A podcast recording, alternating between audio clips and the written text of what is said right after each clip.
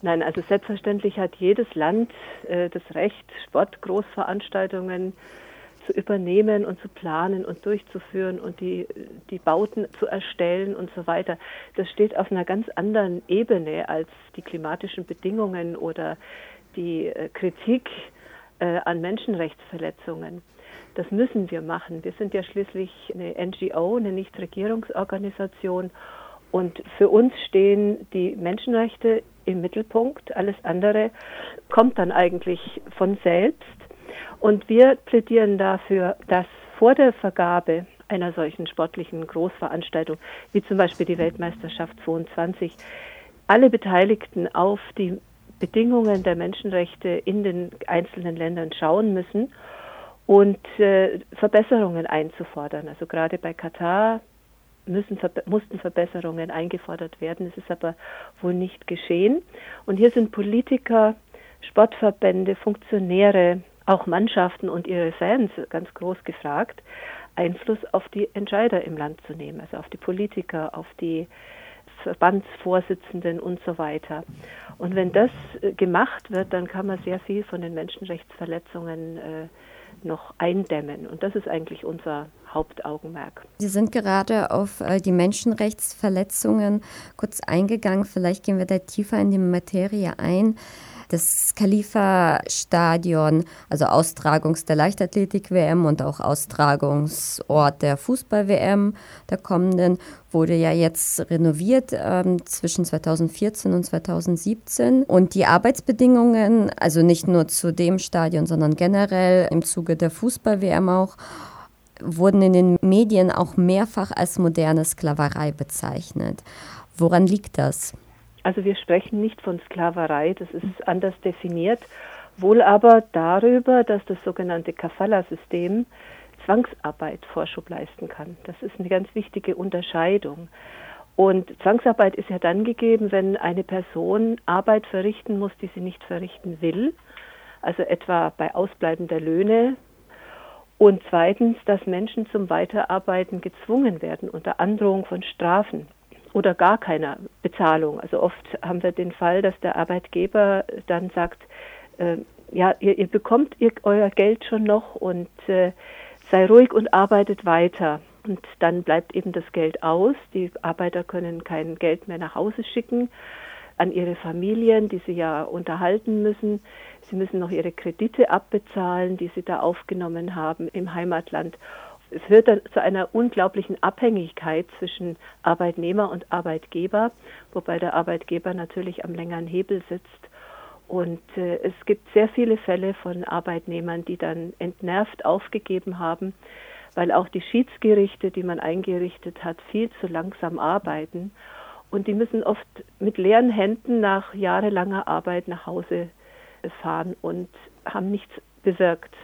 Und das muss natürlich abgeschafft werden. Sie sind gerade kurz auf das Kafala-System bzw. auf die Nachteile auch eingegangen. Wie ist diese Situation überhaupt möglich, dass der Arbeitgeber so eine große Macht über den Arbeitnehmer hat? Ja, das ist dem Kafala-System geschuldet.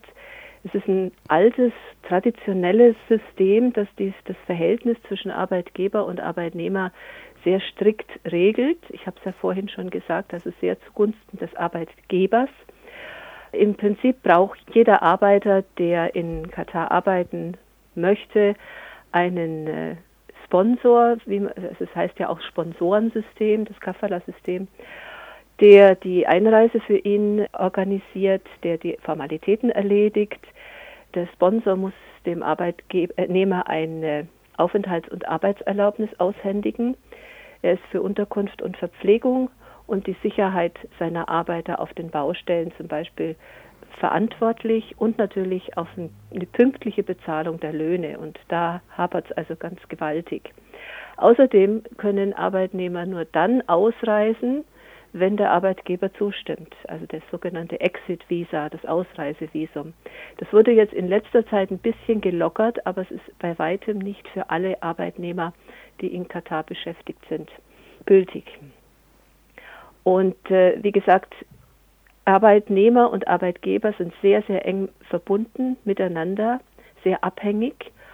Wenn ein Arbeitnehmer die Stelle wechseln will, das geht nicht. Das geht frühestens nach Ablauf des Vertrags und die sind meistens auf fünf Jahre ausgelegt. Also wenn ein Arbeitnehmer sagt, er möchte gerne woanders arbeiten, dann ist es immer noch nicht leicht bis ganz, äh, ja, es geht einfach nicht. Ne? Und das ist eben dieses, dieses Kafala-System, äh, diese große Abhängigkeit und die gibt natürlich den Arbeitgebern unglaubliche Gewalt über, die, äh, über ihre Untergebenen. Und das, deswegen haben wir von Anfang an kritisiert, dass dieses System immer noch existiert. Das existiert übrigens in der ganzen Golfregion.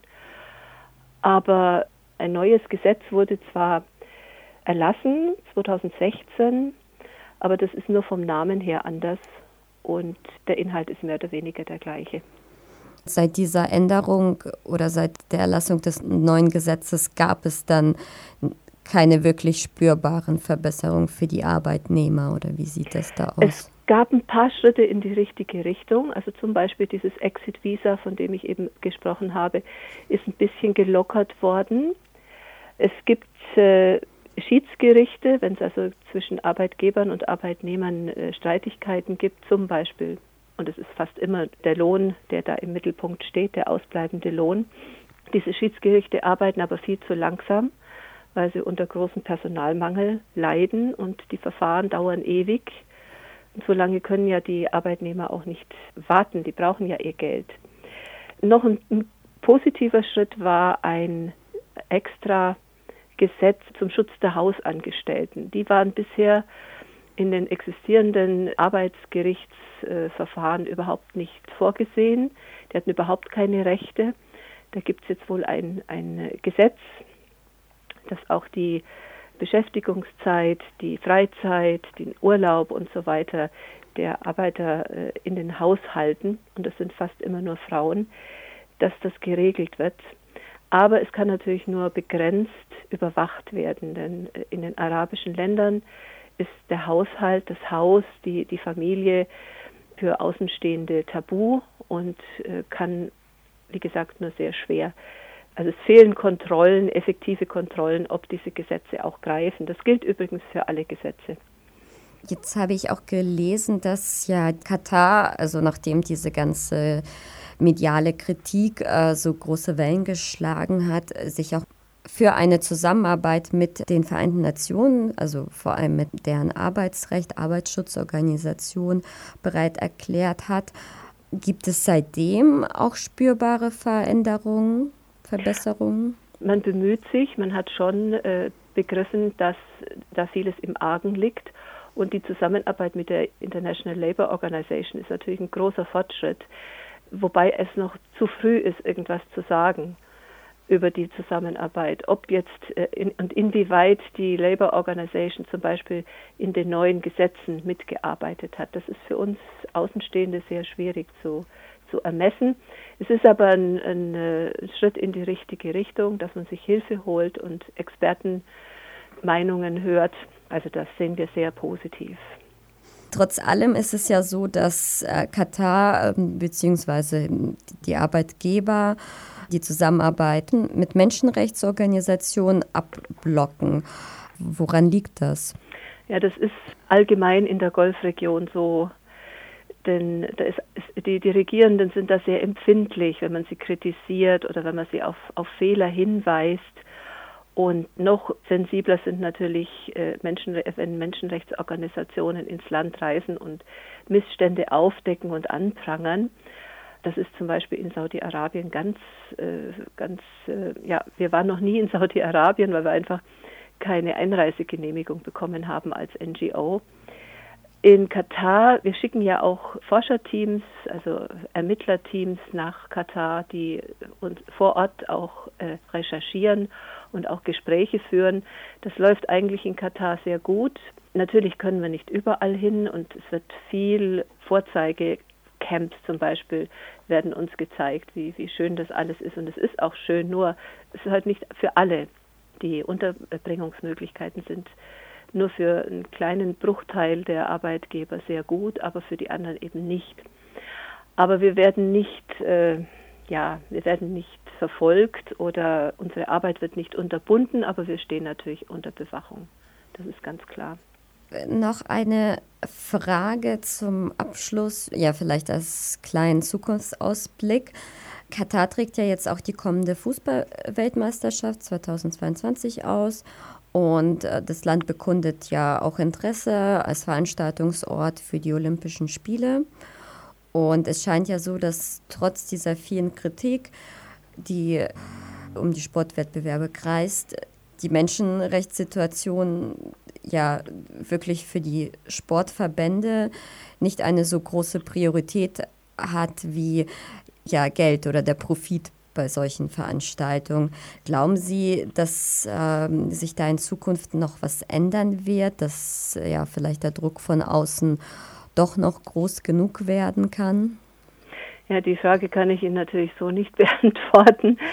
Bei uns stehen halt die Menschenrechte im Fokus und wir wollen, dass es äh, den Arbeitnehmern in Katar gut geht, besser geht als im Moment, dass sie ihren Lohn bekommen, dass sich viele Menschen für sie einsetzen, also auch, wie ich eingangs schon gesagt habe, Funktionäre und Politiker und Sportler und Leute, die guten Zugang zu den, zu den Regierenden haben. Das, das möchten wir haben. Und wenn man überlegt, äh, dass zurzeit rund zwei Millionen Arbeitsmigranten in Katar beschäftigt sind, um die Infrastruktur aufzubauen, also die Hotels und die, die Straßen und die Stadien und alles, was so dazugehört, dass ohne diese zwei Millionen Menschen, die da jeden Tag arbeiten, diese Großveranstaltungen gar nicht möglich wären. Und diese Glitzerwelt der Wolkenkratzer und die großen Stadien mit Klimaanlage und wie gesagt die ganze Infrastruktur, das wäre ohne diesen Einsatz der Arbeiter überhaupt nicht möglich. Und deswegen wünschen wir uns von allen Seiten mehr Wertschätzung für diese Menschen. Seitens der katarischen Regierung, aber auch seitens aller die da mitarbeiten und davon auch durchaus Profit ziehen.